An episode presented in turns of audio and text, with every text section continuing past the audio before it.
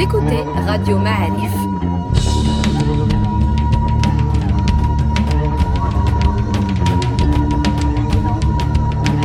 Le podcast Histoire.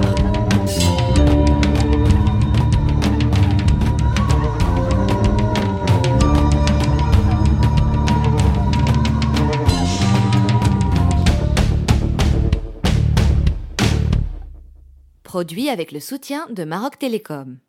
Nouveau podcast Histoire, les amis, toujours sur Radio Ma'alif avec euh, Si Ahmed Skounti, qui est professeur à l'Institut national des sciences de l'archéologie et du patrimoine, qui va nous parler aujourd'hui de, bah, justement du patrimoine. Donc, il y a une certaine forme de logique dans le choix des intervenants. Bienvenue à vous. Merci Sereda. Bienvenue aux auditrices et aux auditeurs de Radio Ma'arif. Qu'est-ce que le patrimoine?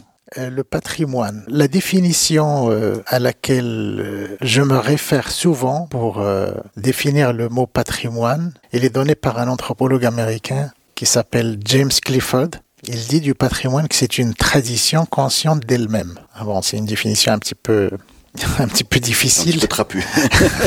trapue, tout à fait épaisse.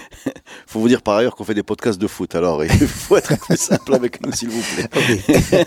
Alors, euh, euh, une tradition consciente d'elle-même, c'est-à-dire, euh, si on prend, euh, par exemple, l'art des Gnawa. Ah, je suis plus à l'aise. Les Gnawa, ils font leur lila Tranquille euh, chez quelqu'un. euh, et voilà, on fait de la trance, on fait de la musique, on est, On on égorge un petit peu. On, égorge un petit peu, on passe du bon temps, Voilà, exactement, on danse. on se, on se libère Ouais. des tensions, toutes sortes de tensions intérieures et On a une fenêtre d'ouverture dans une société un peu conservatrice, on va dire. voilà. En particulier pour les lilas de femmes. Donc ça, c'est une tradition. Mais On parle de patrimoine à partir du moment où cette tradition devient consciente d'elle-même. Alors, elle le devient quand euh, on parle du festival. Là, on passe à autre chose. On passe à un spectacle devant un public dans un cadre, dans le cadre d'un festival, par exemple. Vous êtes en train de nous dire que la tradition gnawa, très riche, puisqu'elle euh, elle, elle- elle est, elle est- elle est immense, n'est pas un patrimoine si elle n'est pas mise en valeur par un festival. C'est ça ce que vous dites? C'est pas une question de mise en valeur. C'est le moment où on se dit, tiens, ça c'est, il est intéressant de le montrer en dehors de son cadre. D'accord, d'accord, d'accord. C'est ça la conscience d'elle-même. Voilà, c'est ça. Donc déjà, Donc on- typiquement pour les monuments touristiques, par exemple, euh, c'est ça. C'est-à-dire Ça qu'il faut que les gens voient ça. Voilà, ça peut se dire de beaucoup d'autres choses. Ça peut se dire d'un objet qu'on va mettre dans un musée. Mhm. Hein, Vous savez, euh, des tagines, par exemple, ils se vendent partout. Mais si vous prenez un tagine et vous le mettez dans un musée, là, il devient conscient de lui-même. Il raconte une histoire, Le tagine. le tagine. Oui. Il devient un objet sorti De son usage, de son usage D'accord. et investi d'une autre fonction. Alors- Celle de montrer une culture, de montrer un usage, de montrer euh, une histoire, de raconter une histoire.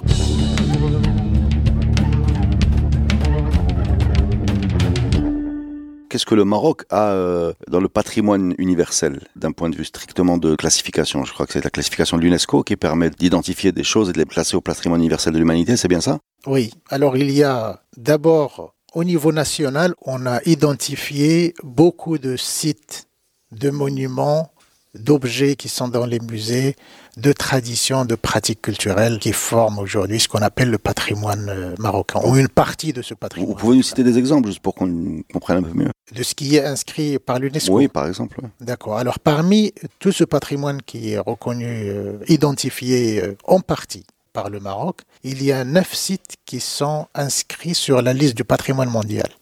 C'est la Médina de Marrakech, la Médina de Fès, le site archéologique de Volubilis, la Médina de Tétouan, la Médina des Sawira, le Qsrait Ben Haddou, à côté de Ouarzazate, Oui. la cité portugaise de Mazagan, Oui, Jadida, et la ville euh, de Rabat. entièrement. Pas, pas toute la ville de Rabat, mais une partie à l'intérieur des murs, une partie de la ville historique et de la ville du XXe siècle, de la première moitié du XXe siècle. Colonial. quoi. Oui, la partie coloniale. Donc là, pour le moment, on est dans les murs, c'est des bâtiments. Pas- J'ai oublié la Médina de Meknes également. Donc on a neuf euh, sites inscrits sur la liste du patrimoine mondial, essentiellement des Médinas d'ailleurs. Oui. Et ça, c'est révélateur euh, d'une euh, politique et d'une vision euh, du patrimoine sur laquelle il est intéressant de réfléchir. Il y a un village construit en terre, un site archéologique, Volubilis. Donc ça donne une idée sur ce que la politique marocaine met en avant comme représentatif du patrimoine Parce qu'évidemment, c'est au niveau international. c'est pas l'UNESCO qui vient choisir, c'est nous qui proposons. C'est pas l'UNESCO qui nous vient avons, choisir. nous avons choisi de, de proposer Tout à fait. des choses anciennes. C'est le Maroc qui a choisi, et principalement des Médinas pour, le représenter au niveau international. Pour des raisons, j'imagine, aussi touristiques. Oui, également. Est-ce qu'il y a des choses immatérielles qui sont euh, classées dans cette catégorie? Alors, ça, c'est la Convention du patrimoine mondial, 1972. Il y a une autre convention, parfois les gens ils, ils mélangent un peu tout ça. Une autre convention qui s'appelle la Convention de sauvegarde du patrimoine culturel immatériel, qui a été adoptée par l'UNESCO en 2003. Mais c'est autre chose. D'accord. On parle du patrimoine immatériel. C'est différent. Et quel est notre patrimoine immatériel? Alors, le patrimoine immatériel reconnu par l'UNESCO comprend sept euh, éléments.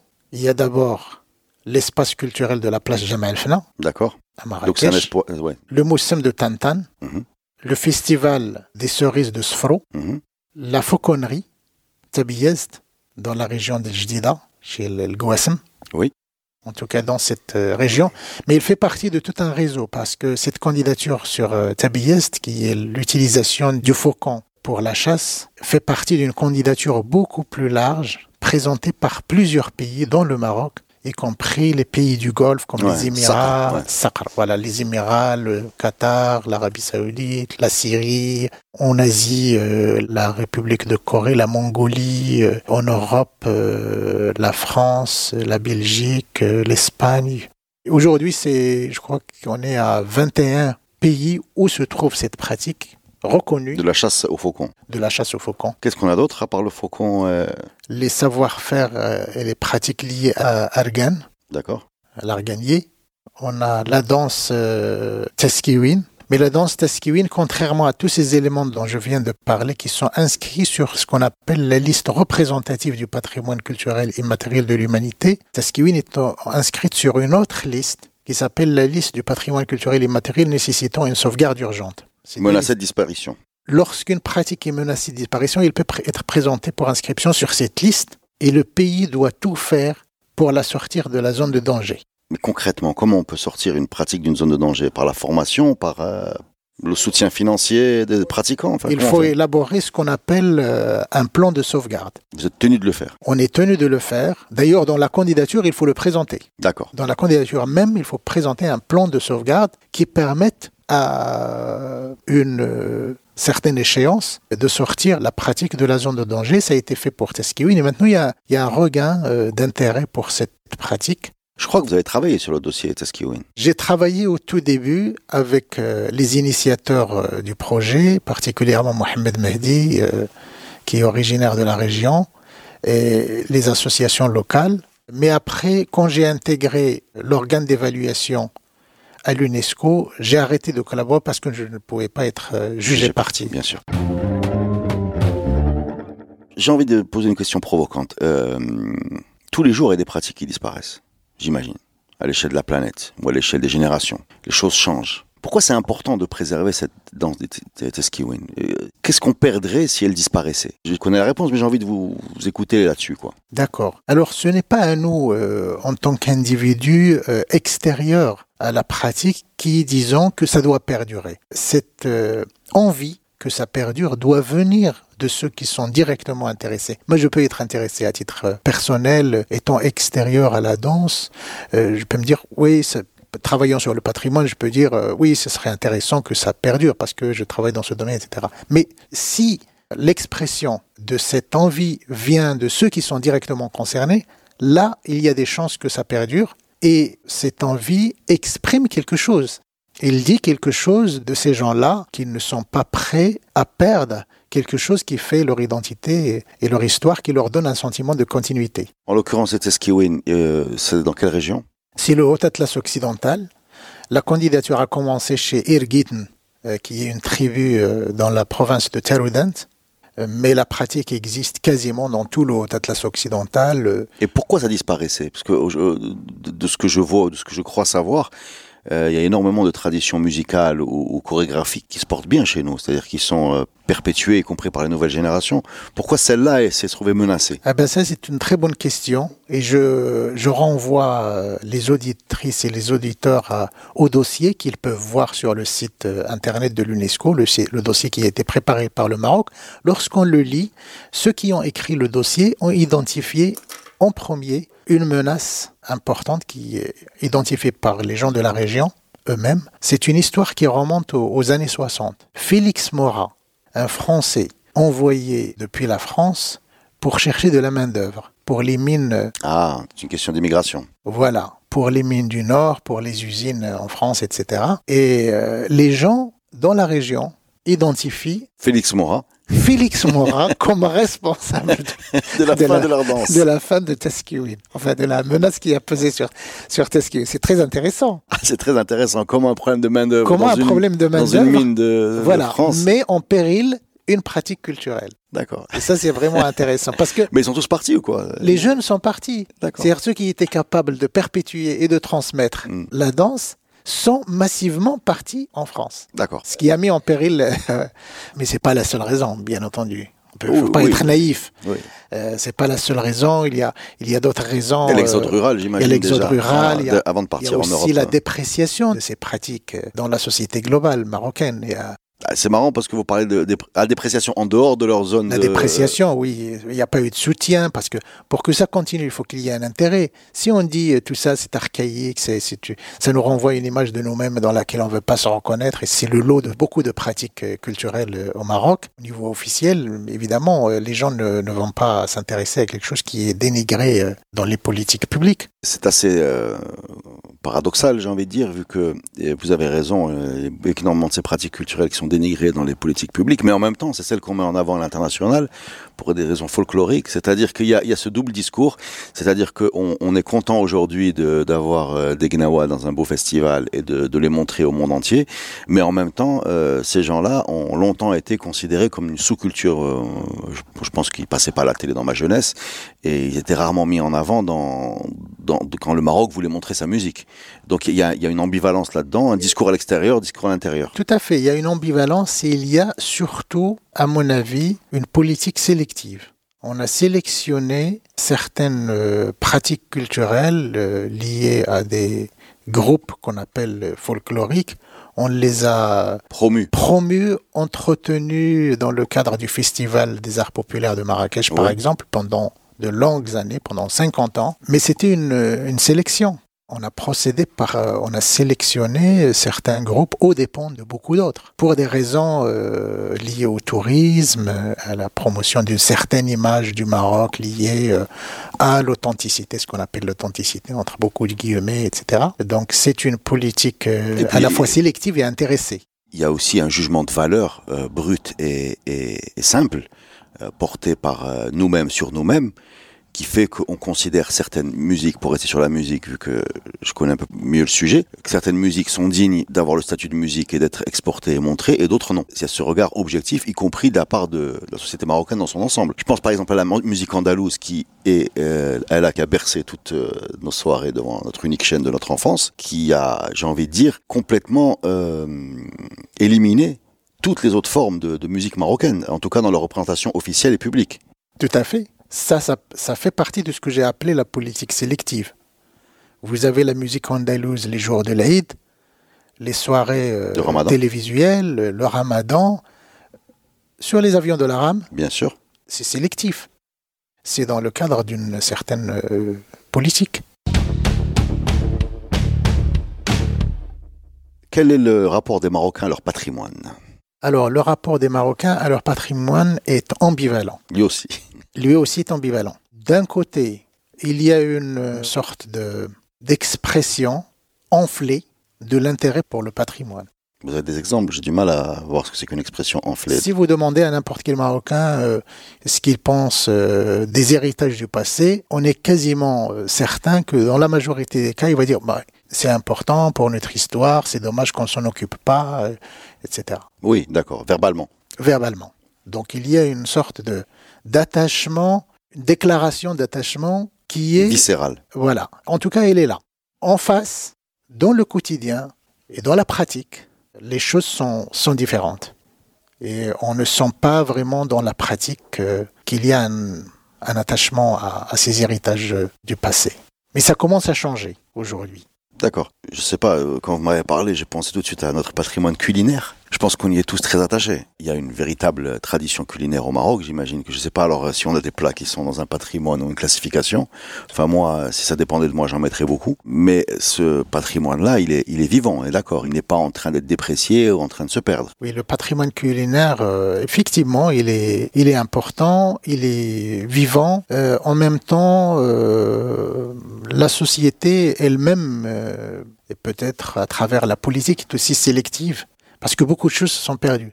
D'accord. Encore une fois, là, il y a eu une sélection. Il y a eu une sélection. On promeut certaines spécialités et les politiques publiques euh, n'aident pas toujours. Par exemple, euh, dans les restaurants, les hôtels, euh, il n'y a pas beaucoup de place finalement. Il y a beaucoup d'international, par exemple. Il n'y a pas beaucoup de place pour la cuisine marocaine. Dans la formation, les instituts de formation du tourisme portent souvent sur les façons de faire d'aujourd'hui contemporaine, cuisine internationale, etc.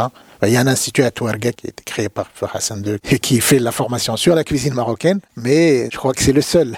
Donc euh, les, pouvoirs publics marocains, si je comprends bien, ont sélectionné des éléments de nos patrimoines qu'ils souhaitaient mettre en avant et euh, ils en ont, de par le fait, exclu d'autres. C'est bien ce que j'ai bien compris. Oui, on le voit dans toute la politique du patrimoine. Euh, c'est ce qu'on a dit tout à l'heure sur les médinas qui figurent sur la liste du patrimoine mondial. C'est les Marocains qui les ont choisis dans le cadre d'une politique. Euh, Est-ce que la liste donne... aurait été différente si vous l'avez faite vous, par exemple? C'est-à-dire dans un, avec oui. un autre optique Elle aurait été différente. Alors, si je l'avais faite moi-même, elle aurait été différente. J'aurais essayé D'abord qu'il y a un équilibre entre patrimoine culturel et naturel. On n'a pas de site naturel reconnu au niveau international. Des parcs naturels, des forêts, des, des réserves. Ce qui aurait permis de les préserver. Ce qui aurait permis de les préserver. il y a des parcs nationaux. Ils sont protégés au niveau national. Mais on n'a pas de parc national euh, inscrit sur la liste vous du patrimoine mondial. Vous par pensez exemple. auquel, par exemple? Comme ça, sans réfléchir euh... bah, Le parc euh, du Haut-Atlas oriental qui est réservé aux mouflons, le parc de Tazka, côté de Taza, le parc de Talasmtan à côté de Chefchaouen, euh, le parc euh, du Dragonnier dans la région de Tiznit, euh, Tserudant, euh, le parc du Toubkal par exemple. D'accord. Bon, il, y, en a, il y en a pas mal. Donc vous aurez rajouté de la nature au milieu de la construction. De quoi d'autre? Quoi d'autre? J'aurais été plus représentatif des patrimoines au niveau territorial parce que en dehors d'Aït Ben Haddou, qui se trouve au sud de l'Atlas, tous les sites qui sont reconnus comme patrimoine mondial se trouvent au nord de l'Atlas. Il n'y a pas que le nord de l'Atlas au Maroc.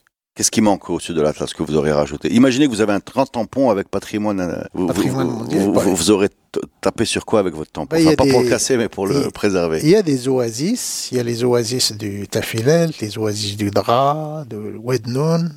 Il y a un travail sur le Wednoun euh, qui a commencé euh, depuis quelques années. Il y a euh, les dunes de sable.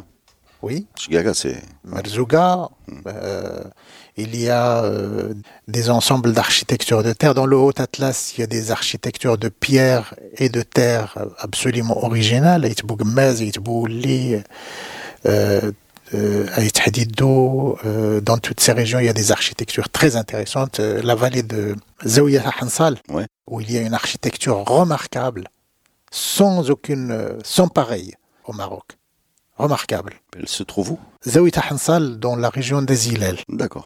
Il y a des sites d'art rupestre dans le Sahara, à Ousserd, de, Smara. Il y a des sites d'art rupestre qui remontent à Oui. des milliers d'années, qui sont remarquables. Ils montrent des représentations euh, qui remontent à des plusieurs. euh, Voilà, au niveau immatériel, qu'est-ce que vous avez rajouté à cette Au liste? niveau immatériel, quand on regarde aussi la liste de ce qui est euh, inscrit sur les listes euh, de l'UNESCO, à part le Moussem de Tantan, tout le reste, c'est c'est dans la partie nord du Maroc. Donc j'aurais rajouté des choses euh, un peu plus au sud. Les gens au Sahara sont fiers de la poésie. Hassani, enfin, Oui, le- à Zawan. Ils sont fiers de leur musique. Ils sont fiers de la, de la poésie. Il y a certaines euh, pratiques euh, culturelles, culinaires, qui sont propres à cette région, comme la, la préparation, tous les mets à base de, de viande de dromadaire, par exemple.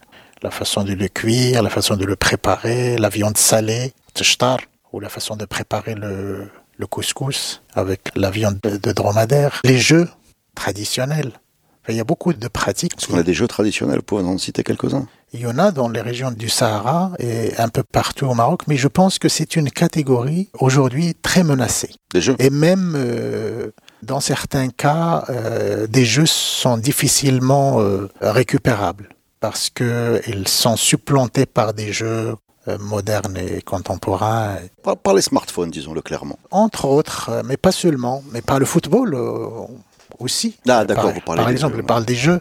Et vous- Pour vous, le football est moderne. Ça fait, ça fait 100 ans quand même. oui, On n'est pas dans la même échelle.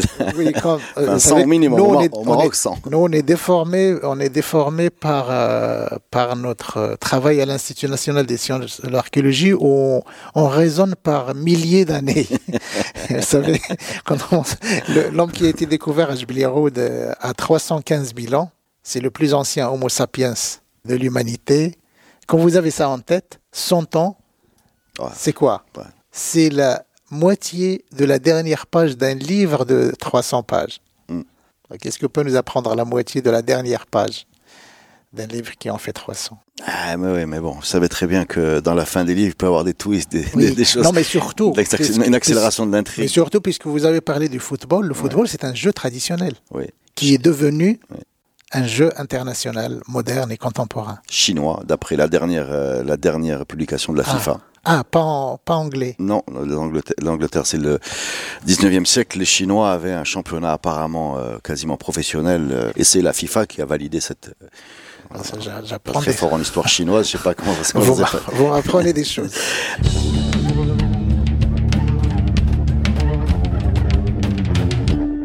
que je dis des jeux peut s'appliquer à beaucoup de choses, à la musique par exemple. Regardez la musique. Dans le conservatoire où, où on enregistre ici, quelle est la place des instruments traditionnels? Aucune. Rien. Quel est le jeu des airs traditionnels dans l'apprentissage de la musique et de la chanson? Non. Rien. C'est de l'informel. Voilà. Euh, les jeux traditionnels, c'est pareil. Quelle est la place des jeux dans les complexes sportifs, dans le sport à l'école, dans les jeux scolaires? Rien. Rien. Qu'est-ce qu'on a fait de tous ces jeux? Parce que ce qui se passe pour tout ce patrimoine, en fait, c'est que il y a un moment où la transmission traditionnelle, Ne suffit plus. telle qu'elle se fait, elle s'essouffle Oui. ou ne se fait plus. Et le, et le, Ou alors elle atteint ses limites.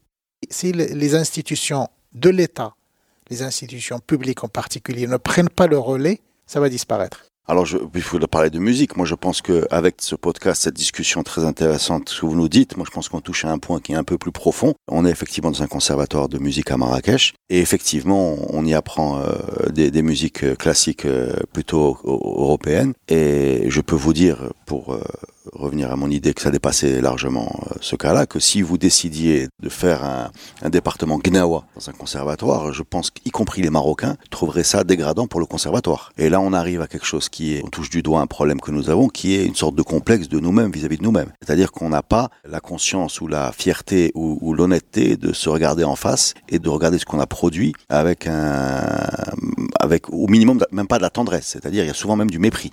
Voilà.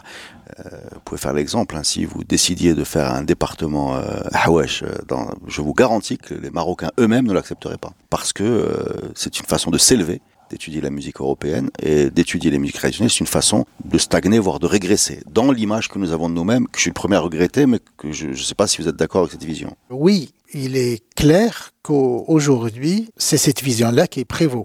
De moins en moins, mais elle, est toujours, elle prévaut toujours. Je pense qu'elle recule, mais Oui. elle prévaut encore. Et elle prévaut encore, elle recule de plus en plus aujourd'hui, mais c'est aussi la responsabilité des institutions publiques. Et, en qui sont dans particulier, la même vision. et en particulier de l'école.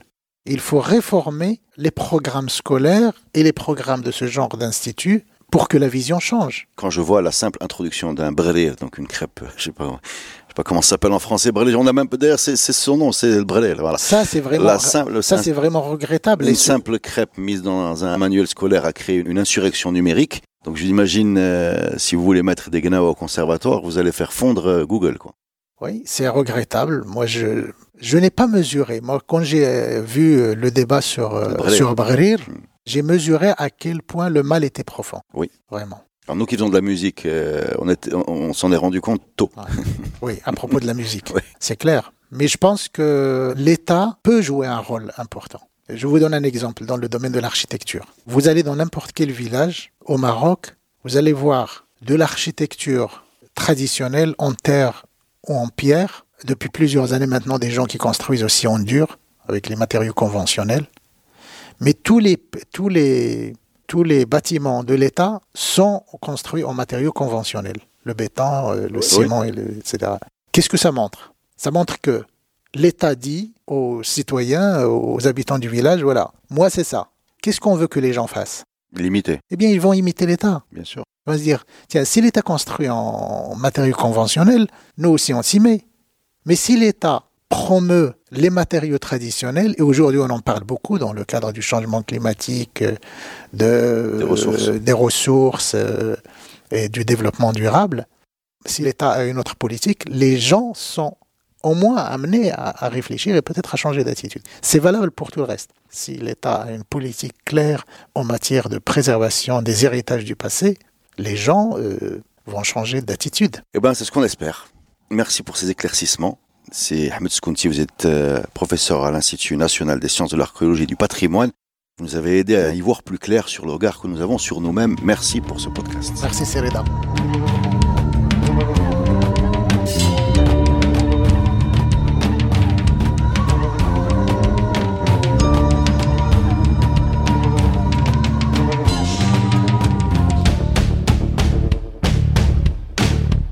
Podcast est produit avec le soutien de Maroc Télécom. Maroc Télécom, un monde nouveau vous appelle.